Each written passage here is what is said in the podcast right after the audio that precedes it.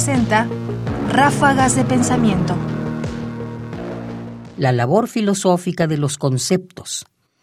Los conceptos que usamos cotidianamente para hablar, para pensar y para describir el mundo, por ejemplo el de arte, belleza, bondad, tecnología, en fin, el que se nos pase por la cabeza en este momento, los usamos porque en buena medida pensamos que tenemos claridad en cuanto a lo que significan y a por qué los usamos y con qué intención los usamos. Pero los filósofos que se ocupan normalmente de preguntarse qué significan esos conceptos, es decir, qué es la belleza, qué es el arte, qué es la bondad, qué es el bien, cuál es el bien, cuál es la bondad, en fin, preguntarse acerca de la naturaleza de esos conceptos, han generado distintas formas de aproximarse y de cuestionarlos y de tratar de entender cómo se forman o cómo podemos entender los conceptos. Vamos a escuchar al filósofo mexicano Guillermo Hurtado relatarnos y confrontar dos maneras de estudiar los conceptos. Si los conceptos son como esencias que habitan una realidad inmutable, la labor filosófica debe ser aprenderlos mediante un método a priori. Por ejemplo, en la fenomenología. A diferencia del anterior, el método genealógico se propone descubrir cómo se formó un concepto para entender sus aristas.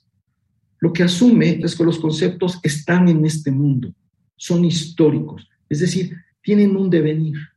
Y por lo mismo, el método que hemos de seguir para entenderlos ha de ser un método a posteriori. En la filosofía analítica hubo una corriente cultivada, entre otros, por el segundo Wittgenstein, que sostuvo que para entender un concepto había que saber cómo se usaba ese concepto en el lenguaje ordinario. Aunque esta vertiente de la filosofía analítica rechaza el, digamos, el museo platónico de los conceptos, parece suspender el uso de los conceptos en una especie de aquí y ahora. Entonces, la filosofía del lenguaje ordinario baja los conceptos del topos uranos platónico al mundo pero al ocuparse del uso, del uso actual, suspende el análisis conceptual en este aquí y ahora. Entonces, el método genealógico, en cambio, subraya la historicidad de los conceptos y enfatiza que para entender el significado y sobre todo su valor, hemos de conocer su historia. El objetivo, entonces, no es solo saber cómo se usa el concepto hoy en día, sino cuáles fueron las condiciones del pasado que nos hicieron forjar ese concepto de esa manera. Ráfagas de pensamiento. Lo que hemos escuchado nos muestra justamente cómo hay aproximaciones distintas a los conceptos y cómo, en buena medida, cuando nosotros usamos uno y queremos de alguna manera refinar nuestro pensamiento, tenemos que justamente colocarlos en esta crítica, ya sea, por ejemplo, la del segundo Wittgenstein o ya sea la genealógica, para confrontar realmente a qué nos estamos refiriendo. Yo, sin embargo, siempre me he inclinado, porque me parece que es muy fructífero, por la opción genealógica. Porque los conceptos cargan cosas con el tiempo y se van cargando de cosas con el tiempo.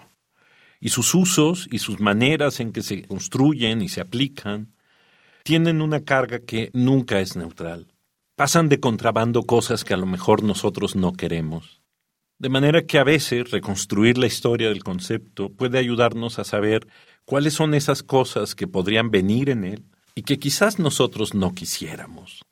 Es decir, ¿por qué trasladamos este concepto de un lado a otro? ¿Por qué se aplica este concepto ahora aquí y no allá?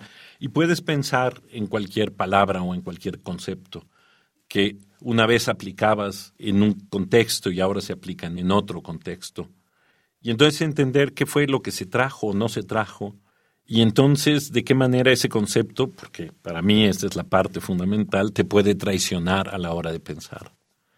Porque al enunciarlo sin saber qué cosas trae de contrabando, justamente puedes llegar a sostener algo que en realidad no quieres, porque no viste qué traía consigo.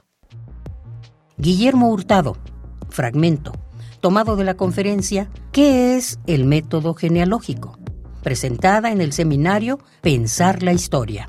Instituto de Investigaciones Filosóficas UNAM, 15 de agosto del 2022. Comentarios: Ernesto Priani Saizó. Producción: Ignacio Bazán Estrada.